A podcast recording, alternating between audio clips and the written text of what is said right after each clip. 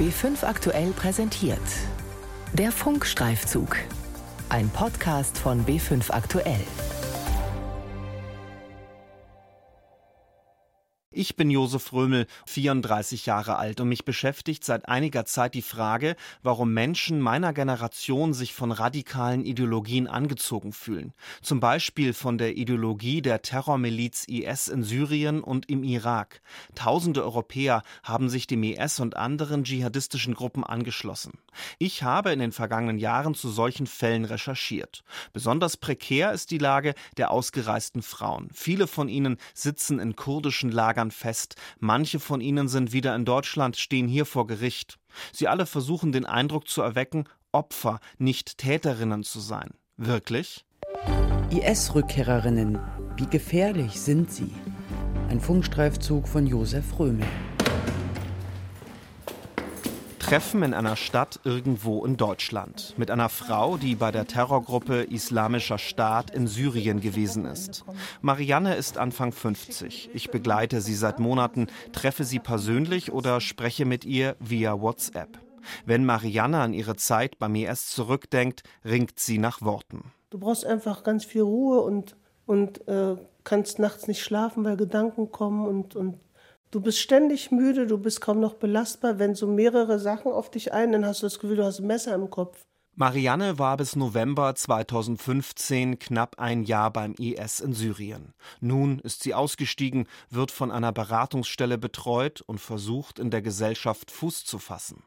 Weil sie als traumatisiert gilt, lebt Marianne von Erwerbsminderungsrente. Ihr genaues Alter nennen wir nicht, auch ihren Namen haben wir geändert. Sie hat Angst, der IS könnte sich an ihr rächen. Vor mehr als einem Jahr hat sie als Zeugin vor Gericht gegen ihre Rekrutiererin, ebenfalls eine deutsche IS-Rückkehrerin, ausgesagt. Nur, wie kommt ein Mensch wie Marianne überhaupt zum IS? Du rennst dir überall den Kopf ein und irgendwann hast du die Schnauze voll und haust einfach ab. Marianne sagt, sie sei in einen Teufelskreis geraten. Zum Islam findet sie schon in den Nullerjahren. Sie lernt einen Mann kennen, zieht mit ihm zusammen und bekommt eine Tochter.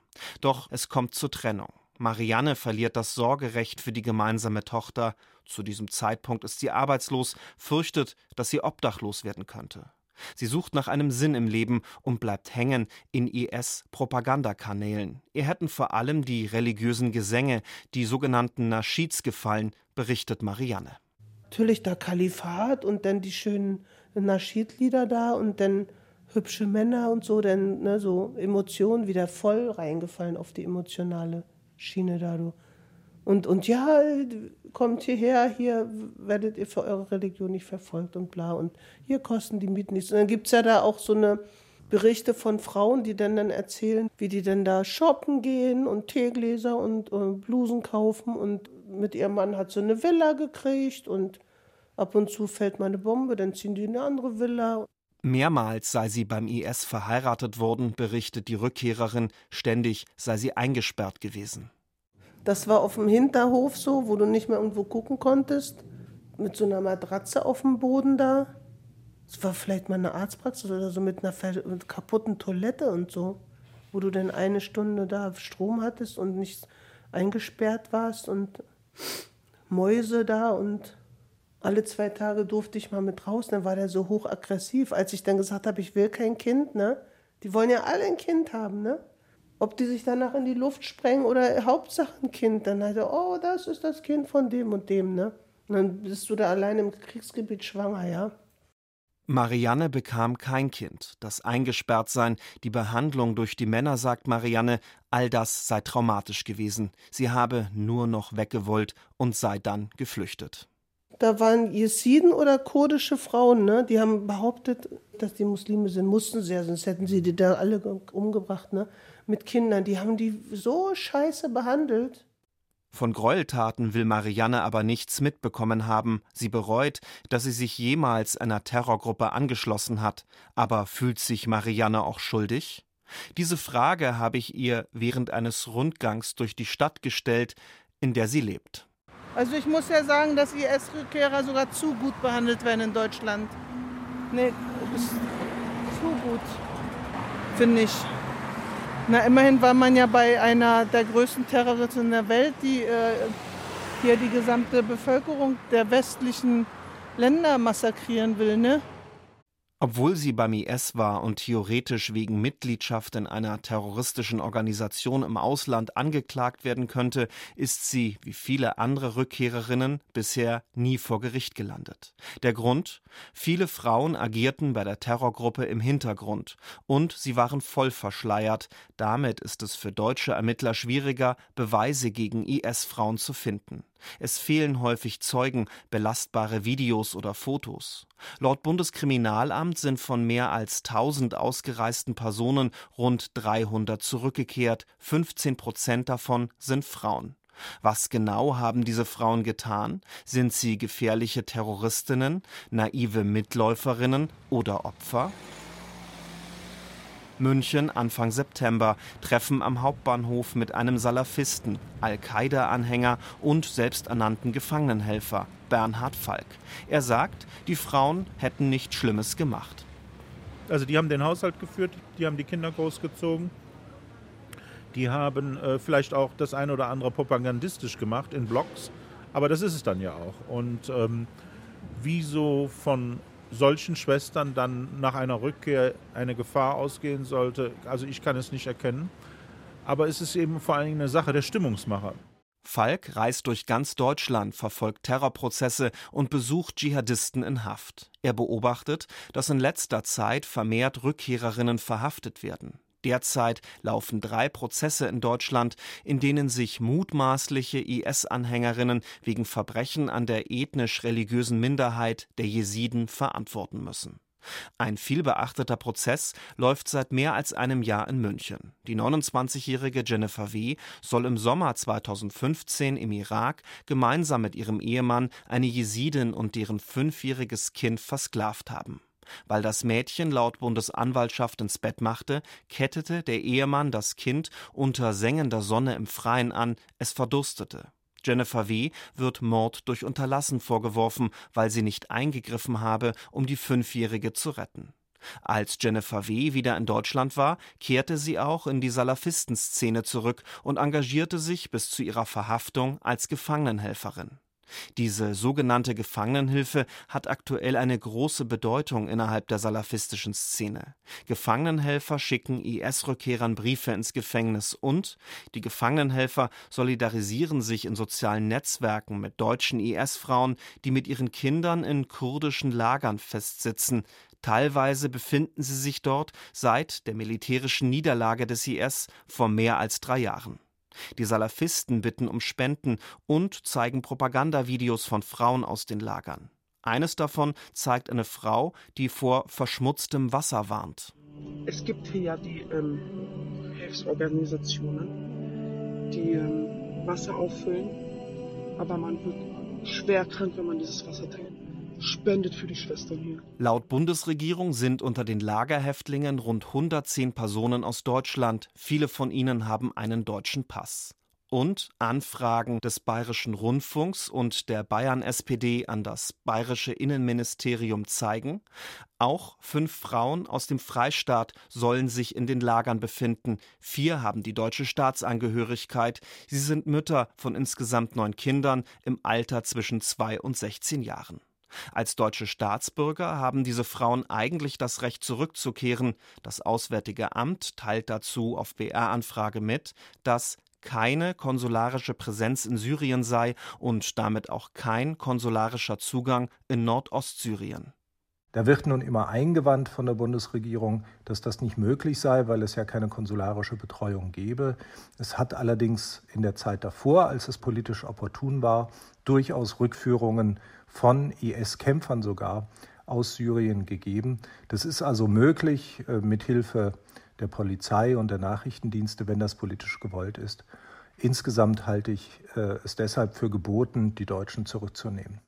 Sagt der Islamwissenschaftler Guido Steinberg, ein erfahrener Gutachter bei Dschihadistenprozessen. Dass Steinberg sich so vehement für eine baldige Rückholung stark macht, hat auch den Hintergrund, dass IS-Familien aus den Lagern flüchten und unerkannt nach Deutschland kommen könnten. Zum Beispiel mit Hilfe des Geldes aus der Salafistenszene, denn die in Deutschland eingeworbenen Spenden kommen offensichtlich bei den Frauen in den Lagern an.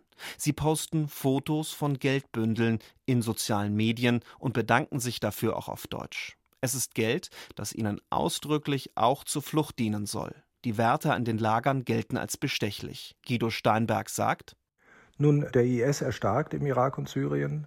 Der syrische Staat und der irakische Staat haben auch aufgrund der wirtschaftlichen Folgen der Corona-Krise große Probleme, die Kontrolle zu bewahren oder die Kontrolle erst auch nur wiederherzustellen.